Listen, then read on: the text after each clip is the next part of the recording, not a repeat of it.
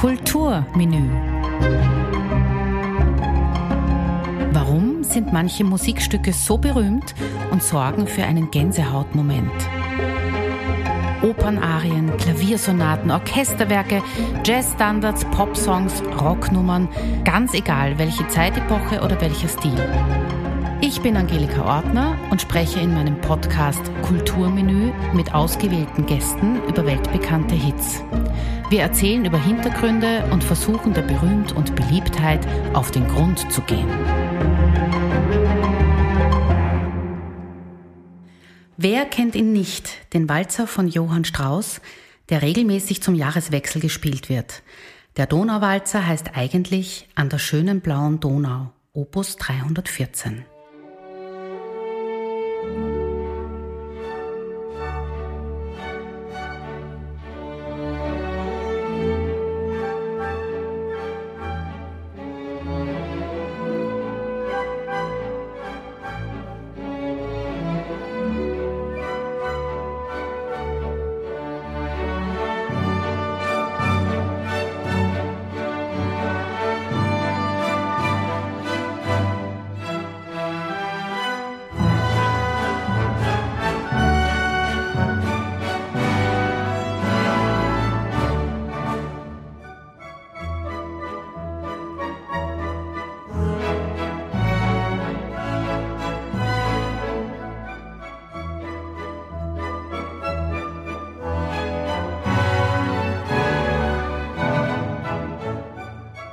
Johann Strauss bekam den Auftrag, ein Chorwerk für den Faschingsabend des Wiener Männergesangvereins zu schreiben. Josef Weil verfasste den Text dazu, der aber bald nicht mehr aktuell war. Dazu schreibt Marcel Pravi in seinem Buch Weltgeschichte im Walzertakt. Der Urtext des Donauwalzers war ein politisches Couplet, das die sozialen und politischen Verhältnisse in Wien nach der Schlacht von Königgrätz aufs Korn nahm. So begann der Walzer mit der Zeile Wiener seid froh, oho, wieso? Na so blickt nur um, ich bitt, warum? Ein scheußlicher Text. Erst 1890 schrieb Franz von Gernert einen neuen Text, der nicht mehr an ein Faschingskonzert des Männergesangvereins erinnern soll. Wir kennen ihn alle, Donau so blau, so schön und blau, durch Tal und Au. Die Chorfassung hatte noch keine Einleitung und keine Coda. Und bei der Uraufführung im Saal des Dianabads waren zwar die Ausführenden, nämlich der Wiener Männergesangverein und die Kapelle des Infanterieregiments anwesend, Johann Strauss selbst war aber nicht dabei. Der Walzer wurde jubelnd aufgenommen und Johann Strauss schrieb noch eine Introduktion, die Coda sowie eine Orchesterfassung, die 1867 im Volksgarten erst aufgeführt wurde. Der Walzer wurde nicht frenetisch bejubelt, er war aber auch kein Reinfall. Er musste allerdings nur einmal wiederholt werden, was damals für einen Tanzwalzer wirklich wenig war. Manche Walzer mussten nämlich bei der Erstaufführung bis zu achtmal wiederholt werden. Johann sagte damals zu seinem Bruder Josef, den Walzer mag meinetwegen der Teufel holen, nur um die Koda tut's mir leid. Bei der Weltausstellung in Paris 1867 wurde das Stück dann endlich zu einem großen Erfolg und später dann natürlich auch in Wien. Mein Donauwalzer Gesprächspartner ist Dirigent, dessen Schaffensliste so lange ist, dass ich eine eigene Podcast-Reihe darüber sprechen könnte. Er dirigierte an Opernhäusern in Zürich, München, Triest, Helsinki, Tokio und natürlich auch an der Volks- und Staatsoper und am Theater an der Wien. Aber das Beste für diese Kulturmenü-Folge habe ich auf der Website der Volksoper gelesen. Alfred Eschwe gilt als erlesener Sachwalter der Musik des Walzerkönigs Johann Strauss. Alfred, du erlesener Sachwalter, wie geht's dir mit so einem Stück, das du bei jedem Neujahrskonzert dirigieren musst? Geht's dir nach so vielen Jahren eigentlich schon auf die Nerven? Also ich muss es gar nicht jedes Neujahr dirigieren, weil meine eigenen Neujahrskonzerte mit den Tonkünstlern Programme beinhalten, wo ich den Donauwalzer weitgehend vermeide. Aber ich habe dieses Stück äh, wahrscheinlich schon sicherlich 500 Mal dirigiert. Und äh, wenn die Abstände, Abstände groß genug sind, dann äh, freut er mich jedes Mal wieder. Natürlich am Stück und äh, jeden Abend auf einer Tournee ist es schon sehr anstrengend, ja. Und das Publikum, wenn du ihn auslässt, ruft nicht danach? Äh, wenn er nicht am Programm steht, können Sie nicht danach rufen. Auf meinen vielen Japanreisen haben wir den Donauwalzer immer als Zugabe gespielt, wie die Wiener Philharmoniker ja auch machen. Ähm, da würden Sie schon sehr enttäuscht sein, wenn er nicht käme. Es gibt doch auch so viele andere herausragende, wunderschöne Walzer von Johann Strauss. Der Kaiserwalzer, Künstlerleben, Rosen aus dem Süden, Geschichten aus dem Wienerwald. Wieso glaubst du, wurde gerade der Donauwalzer zur Wiener Hymne? Das ist wirklich schwer zu sagen. Ich glaube, die Tatsache, dass er zuerst ein gesungener Walzer war, hat vielleicht zu einer größeren Verbreitung schneller beigetragen. Man darf ja nicht vergessen, dass im 19. Jahrhundert es kein Radio gab. Musik war ja nur zu hören, wenn man entweder selbst musiziert hat oder in, in geringen Anzahl in Konzerte gehen konnte. Aber zumindest alle Leute vom Männergesangsverein haben diesen Walzer gekannt und haben ihn auch vielleicht an ihre bekannte Bermund-Propaganda weitergegeben. Ähm, warum er dann zur österreichischen Nationalhymne quasi wurde, ist ganz schwer zu beantworten. Vielleicht liegt es an dem archaischen Thema, das einfach nur einen ganz einfachen Dreiklang hinstellt und sonst nichts. Und ähm, er ist ja fast wie bei Brahms gearbeitet. Das heißt, aus diesem Dreiklangsthema entwickelt sich ja sehr, sehr viel. Also da steckt schon eine, eine gewisse Architektur drinnen, die dem Laien zwar nicht bewusst ist, aber man vielleicht über das Unterbewusste wahrnimmt. Aber warum er wirklich so populär geworden ist, ich glaube, da gibt es keine, keine richtige Antwort dazu. Schade, ich hätte gehofft, dass ich die jetzt endlich mal höre. Nein, nein, es gibt, äh, also äh, ich habe zwar darüber noch nie nachgedacht, aber ähm, ich bin da schon öfter gefragt worden. Ich finde keine Lösung, wenn ich, wenn ich ganz ehrlich bin, denn ich dirigiere lieber andere Walzer. Mhm. die da wären? Also jetzt Na, von die hast du schon großteils erwähnt, aber ich bin, ich bin ja ein großer Josef Strauß-Fan, äh, der jüngere Bruder. Und ähm, seine Walzer sind äh, für mich noch harmonisch, noch intensiver.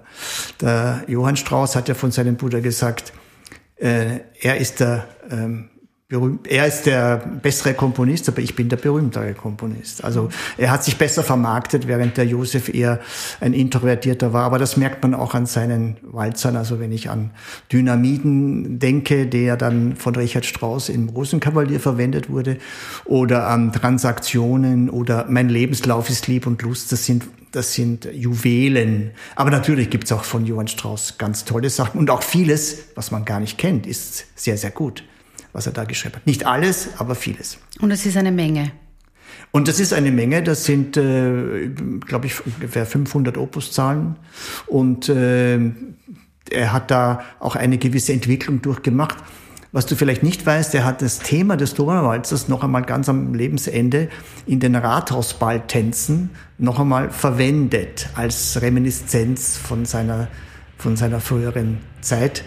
Dieser Walzer ist zum Beispiel gar nicht gut. Die Ratholzbaldänze haben eher so ein bisschen, die spielt man vielleicht, um da eine Verbindung zum Donauwalzer herzustellen. Aber die haben nicht mehr die, die Schaffenskraft, dass das schon ein sehr spätes Werk. Mhm. Also man merkt, dass er die letzten zehn Lebensjahre dann doch äh, abgebaut hat, was die Qualität seiner Werke anlangt. Aber äh, Donauwalzer ist natürlich in der Blütezeit entstanden. Das habe ich übrigens nicht gewusst, was du gerade erzählt hast. Ich habe schon gewusst, warum ich mit dir über dieses Thema reden möchte. Naja. Ähm, ich möchte mit dir auch gern über Intro und Coda sprechen. Äh, bei Tanzbällen wird beides weggelassen, weil man eben nur zu den Walzerthemen tanzt. Äh, dabei sind doch Intro und vor allem die Coda kompositorisch gesehen viel prachtvoller als der ganze Rest. Man könnte sagen, auch die anderen Komponisten, Lanner, Waldteufel, alle, die, die halt Walzer komponiert haben, die haben sich in der Intro und in der Coda kompositorisch halt ausgetobt, oder? Also ähm, Johann Strauss hat ja den quasi symphonischen Walzer erfunden.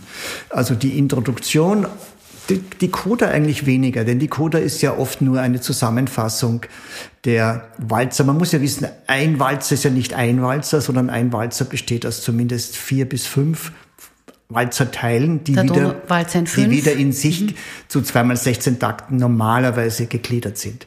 Und ähm, man, viele Komponisten haben dann in der Coda einfach Teile aus, den, bis, aus dem bisher Gehörten zusammengefasst. Natürlich auch mit, mit guten Überleitungen und das macht's ja aus. Und ähm, die Einleitung vom Donauwalzer ist ja etwas ganz äh, Besonderes. Ich möchte fast sagen, Bruckner hat sich dann schon bedient an dem A-Dur-Nebel, der am Anfang vom Donauwalzer in den Streichern, in den ersten und zweiten Violinen losgeht gibt es viele Symphonien von Bruckner, die auch mit dem Urnebel beginnen.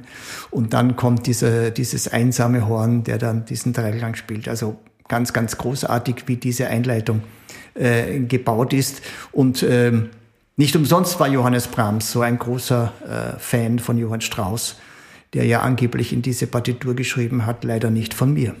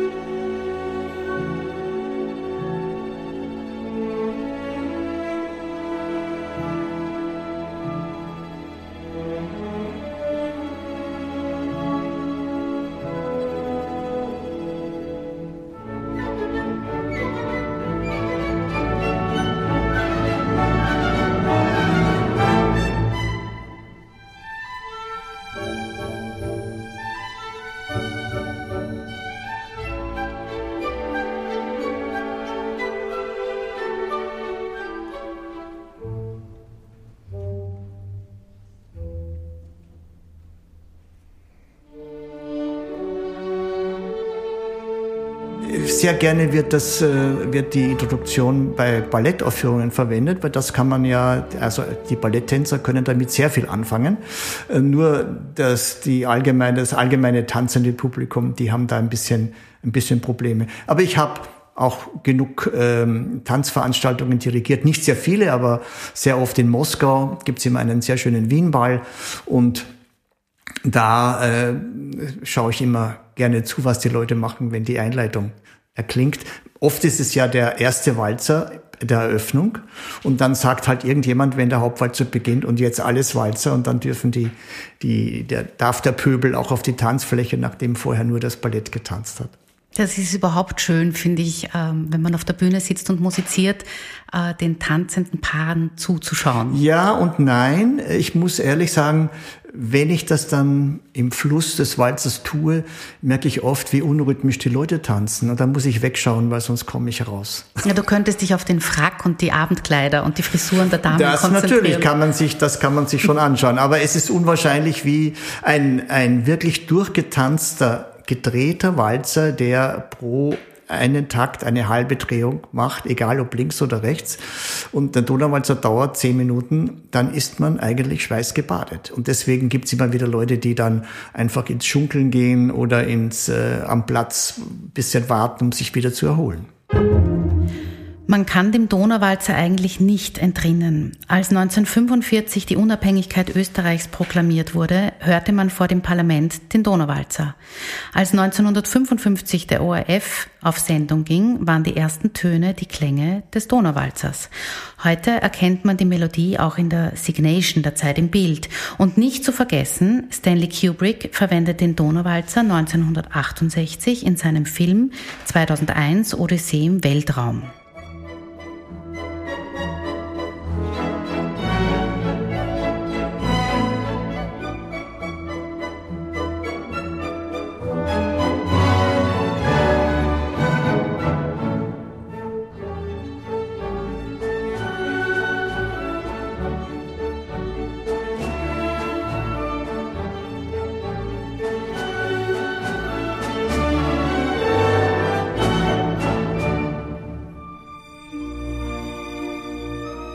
Man spricht ja von einem philharmonischen Klangphänomen. Das heißt, die Wiener Philharmoniker haben einen besonderen Klang durch das Streicherzusammenspielen, auch das Wiener Horn trägt dazu bei.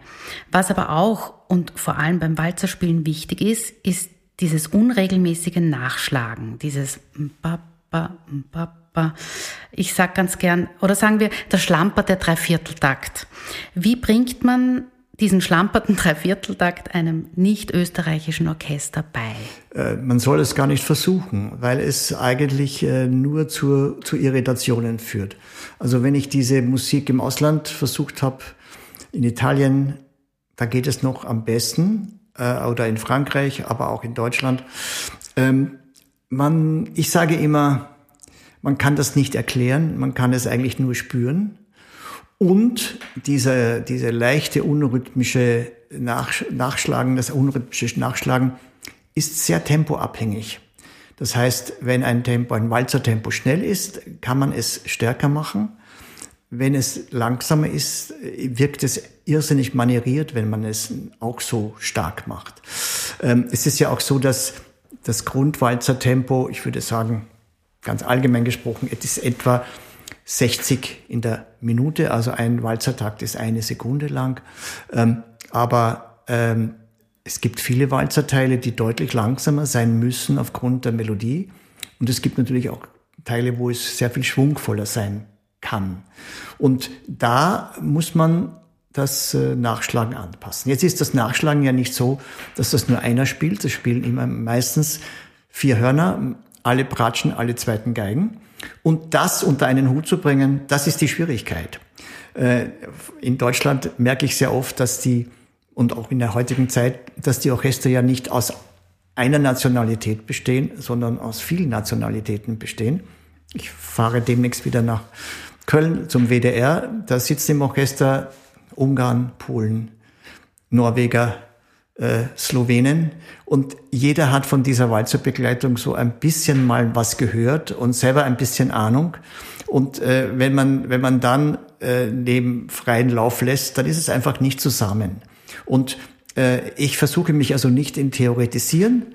Ich versuche es einfach irgendwie optisch als Dirigent darzustellen. Und es braucht auch ein bisschen Zeit, um äh, das den Musikern zu vermitteln. Ich erinnere mich, vor einigen Jahren habe ich die Operette Wiener Blut in Köln, die ganze Operette aufgenommen. Und da gibt es auch eine quasi Ouvertüre, wo der Walzergeschichten aus dem Wienerwald verwendet wird. Und wir haben da der ersten Probe da eine Stunde herumgebastelt. Und ich habe dann gesagt, so, das war jetzt mal ein Ansatz. Wir gehen jetzt mal weiter, wir nehmen jetzt mal mit Sängern auf. Und dann haben wir also eine Woche lang produziert, jeden Tag drei, vier Stunden. Und am letzten Tag habe ich gesagt, so, jetzt fehlt uns nur noch die Ouvertüre.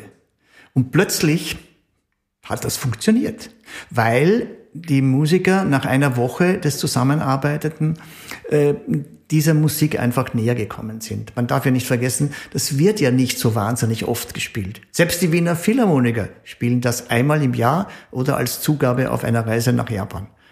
Aber es ist nicht so, dass es zum täglichen Brot gehört. Und so ist es auch bei einem ausländischen Orchester. Ähm, die spielen das ganz, ganz selten. Aber wenn man ihnen Zeit gibt und wenn man ähm, äh, nicht hier viel theoretisiert, man muss das spüren. Und dann klappt es auch manchmal ganz gut. Ist es bei Stellen wie zum Beispiel beim Walzer 4 im Donauwalzer, gibt es diese typische Wiener Verzögerung auch? Ähm, der Text, also der Gesangstext an dieser Stelle ist, das Schifflein fährt auf den Wellen so sacht. Wir hören uns die Stelle dann auch gleich an. Und hier wird der Schwung auch zum ersten Mal wirklich unterbrochen. Also der Schwung, der vorher beim Walzer dabei war, wird hier, ist das vom Dirigieren her ähnlich wie das Nachschlagen?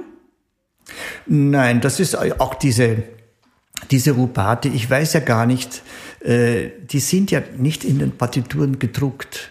Ja, es ist ja nicht so wie bei einer äh, Symphonie, äh, wo dann der Komponist hinschreibt Ritardando oder Accelerando oder das, das sind, glaube ich, Traditionen, die sich weitergegeben haben. Und man kann das ausufern lassen, man kann das äh, äh, laufen lassen, man, man kann es aber auch einsch einschränken. Und ich bin eher ein Dirigent, der das auf eine geschmackvolle Weise zurücknimmt. Also bei mir sind diese, diese Rubati weniger groß als bei, vielen anderen, weil ich eben auch der Meinung bin, es handelt sich nach wie vor um Tanzmusik und nicht um, um Musik, wo die, die so richtige Stillstände hat. Ähm, äh, da habe ich manchmal meine eher mit Wiener Orchestern Schwierigkeiten, weil die da so gewohnt sind, so ganz breit wegzunehmen oder auszuführen. Und ich muss sie da eher wieder zurückführen auf ein natürliches Maß des Rubatos. Und ähm, äh, da habe ich mit dem, mit, mit, hat man mit ausländischen Orchestern gar keine Probleme, weil die spüren das ja nicht und da kann man es eigentlich, äh, kann man oft das schnell erreichen, als wenn ich Leute von mir habe, die jeder eine eigene Meinung von dieser Stelle haben und glauben, äh, jetzt habe ich das 20 Jahre so gespielt und das muss jetzt immer, das muss jetzt immer so bleiben.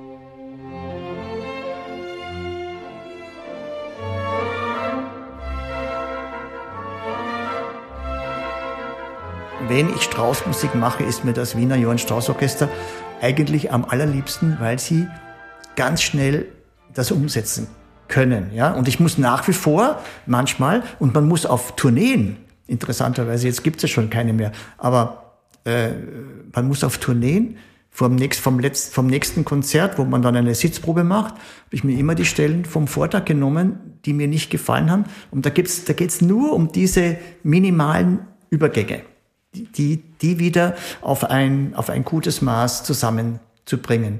Weil in der Tournee, ja, da, da fangen die Rubati auch zu wachsen an. Die Ritterdam, die werden größer und größer und größer. Und es gibt ja auch, muss das leider sagen, einige Kollegen, die von der Schlagtechnik das her nicht so kriegen können, die dort, wo es eben Tempo wechselt, ist der Dirigent ja wichtig oder sagen wir, ist er gefragt, die Führung zu übernehmen. Und weil sie das nicht können, lassen die das dann. Und dann übernimmt das Orchester die Führung. Und da geht's dann ist in die Breite. Da, da, ist niemand mehr da, der das dann wieder zusammenführt. Und äh, äh dirigieren ist ja wie, ich sage immer, es ist wie Kutschenfahren. Wenn du vier Pferdeln hast und es läuft alles ganz gerade dahin, sitzt du ganz bequem am Kutschbock und machst nur so und die, die laufen. Aber plötzlich hast du Gegenverkehr oder du hast eine Kurve oder äh, du musst abrupt die Richtung ändern. Ja, da musst du dann da sein. Ja, also das heißt, dirigieren ist ein, ein aktiv und passiv sein während des Stückes. Ja, und man muss spüren, wann braucht das Orchester die Unterstützung von mir und wann braucht es sie gar nicht, weil nichts ist Schöneres, als wenn man ohne Dirigent spielt. Das heißt, spielen lassen ist auch eine Qualität eines Dirigenten. Das ist nicht Schwäche, sondern das ist die, und das spüren die Musiker nicht als Schwäche, wenn es gut gemacht ist, sondern als Stärke.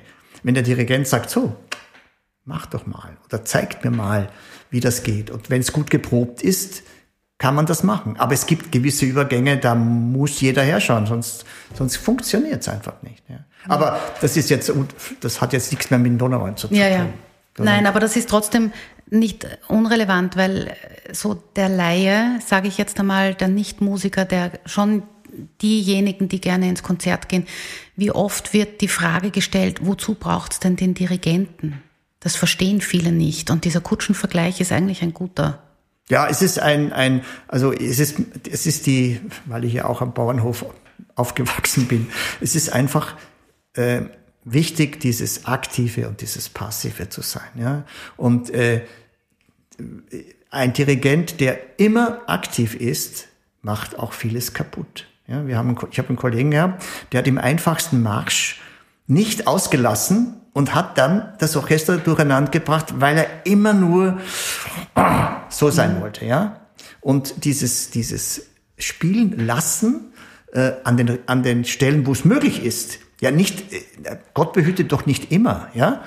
Und außerdem, äh, die Leute verstehen nicht, dass ja auch geprobt werden muss. Also die, die Hauptarbeit leistet man ja in der Probe als Dirigent. Das andere ist quasi ein bisschen Kür. Aber mir macht es ja schon auch Spaß, in der Vorstellung dem Sache noch einmal so den, den letzten bisschen Pfeffer oder letzte Salzstreuer anzuwenden. Und dann, wenn es also, wenn dann was kommt, wenn dann diese, diese Spannung äh, funktioniert, wenn das Orchester dann plötzlich so eine etwas Kleines, was wir eigentlich nicht so bei der Probe hatten, aber dann doch noch hinzaubern können, das macht Spaß. Das ist dann der, der, der besondere Kick, wenn es ganz stur nach dem abläuft, was ausgemacht ist, ist es auch okay.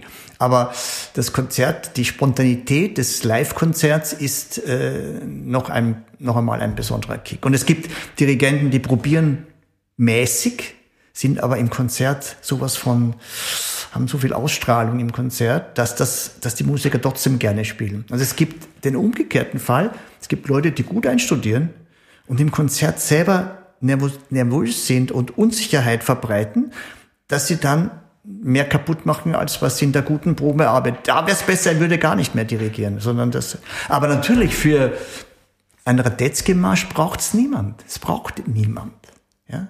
Da ist eher das, das schnell klatschende Publikum die, der Störfaktor, weil die Leute nicht im Takt klatschen können. Ja? Aber dafür braucht es niemand. Und theoretisch, wenn ein Walzer mal in Fluss ist, braucht es auch niemand mehr. Dann, dann läuft es schon. Ja?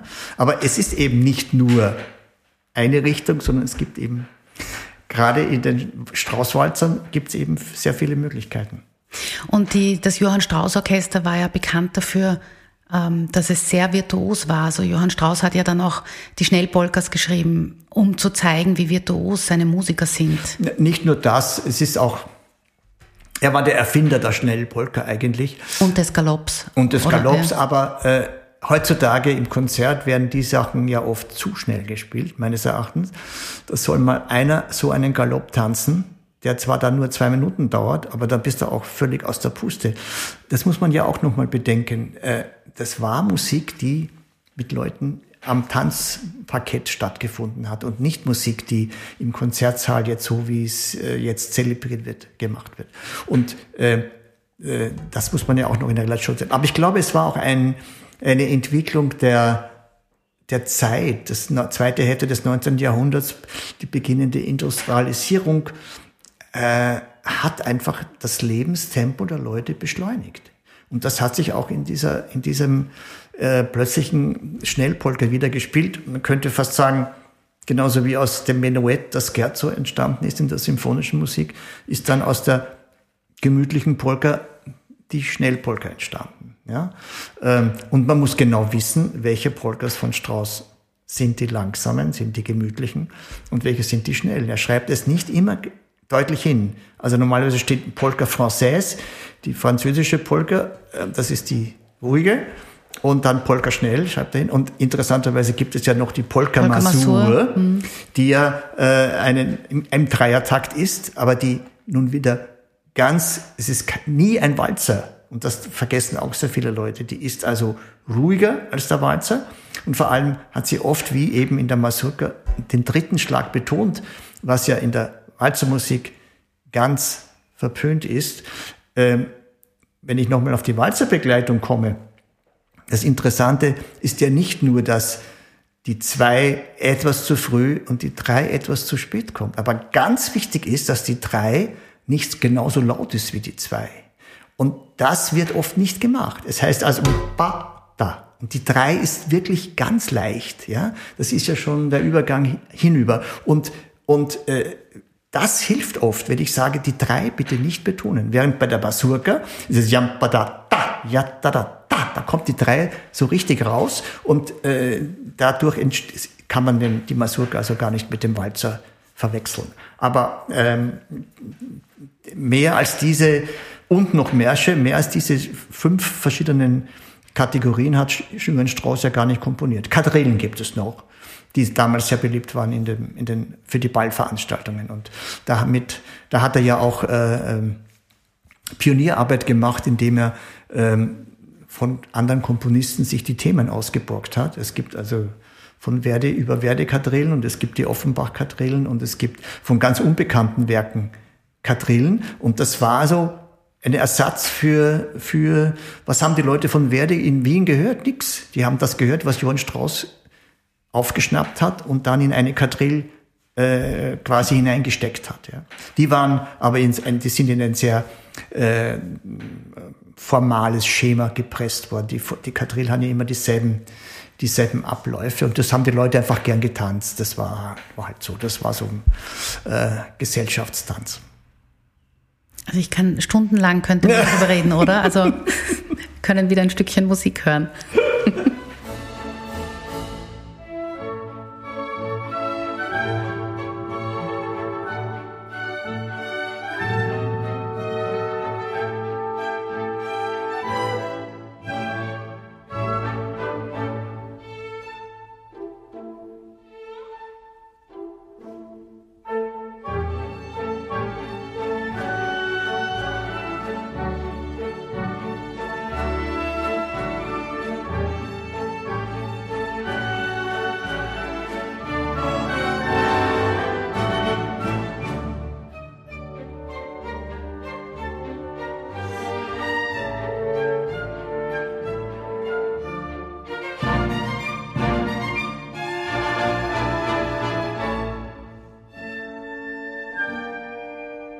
Es gibt ein tolles ähm, Zitat von Johannes Brahms. Er hat gesagt über Johann Strauss Sohn, er ist der Einzige, den ich beneide. Er trieft vor Musik, ihm fällt immer etwas ein. Das stimmt. Also äh, er war, ähm, es ist ja auch interessant, dass er lange nur, nur Tanzmusik geschrieben hat und erst relativ spät zur Operette gekommen ist. Aber die Operetten sind auch voll von toller Musik. Leider haben sie nicht alle ein so gutes Libretto wie die Fledermaus. Und äh, daher sind die äh, Operetten teilweise unbekannt geblieben. Aber aufgrund des schlechten Librettos und nicht aufgrund der schlechten Musik. Die lange Coda, sage ich jetzt, die lange Coda gibt sehr viel her. Es gibt aber auch eine kurze Coda. Äh, die hat nur zehn Takte, die man sogar schon auf acht Takte auch kürzen kann. Die lange Coda wird aber immer bei großen Konzerten gespielt. Die kurze halt bei Tanzveranstaltungen oder bei anderen Gelegenheiten. Bei keinem, bei keinem anderen Walzer ist das so, dass es zwei Codas gibt. Weißt du, warum das beim Donauwalzer so ist? Äh, das weiß ich nicht, aber das kann man so gar nicht sagen. Man kann eigentlich im Grunde genommen fast jeden Walzer von Strauss auf die letzten acht Takte äh, reduzieren, wenn man das unbedingt haben möchte. Ich finde auch gar nicht, dass man die Coda nicht tanzen kann. Die, die Coda besteht aus Walzermusik, aber natürlich, man kann sie auch von der Interpretation bei einer Tanzveranstaltung ein bisschen verändern. Man muss die die großen Rubati, die sich hier eingebürgert haben, ja nicht machen. Man kann es bisschen flüssiger halten, man kann es tänzerischer halten, aber äh, die Einleitung ist wirklich schwierig zu tanzen.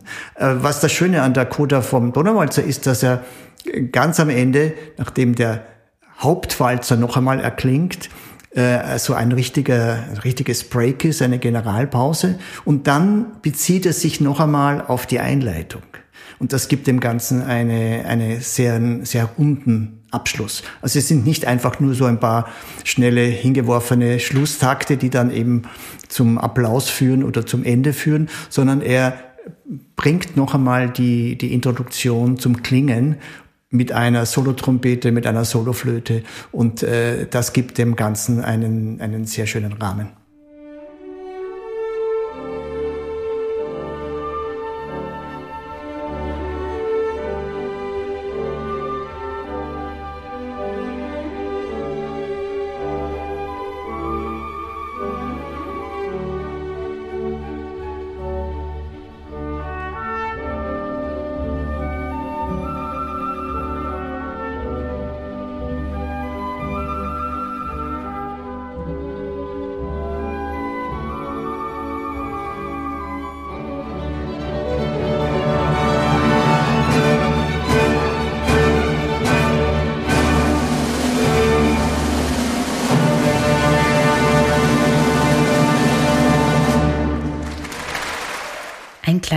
Nachtrag noch.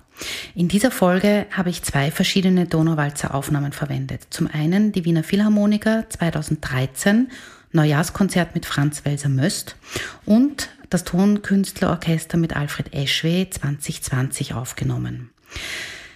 Ich habe natürlich auch Alfred Eschwe die letzte Frage gestellt. Warum ist Kunst systemrelevant? Allerdings war das ein Aufnahmefehler von mir. Ich habe ihn das nämlich erst gefragt, als ich nicht mehr aufgenommen habe. Er hat jedenfalls Folgendes geantwortet. Was bedeutet denn überhaupt systemrelevant? Zwei Drittel der Erdbevölkerung hat die Nahrungsbeschaffung im Fokus. Aber das Menschsein bedeutet auch, über die Schwelle des Ernährungssystems hinauszusteigen. Somit ist Kunst ein Lebenselixier, das auch dazugehört.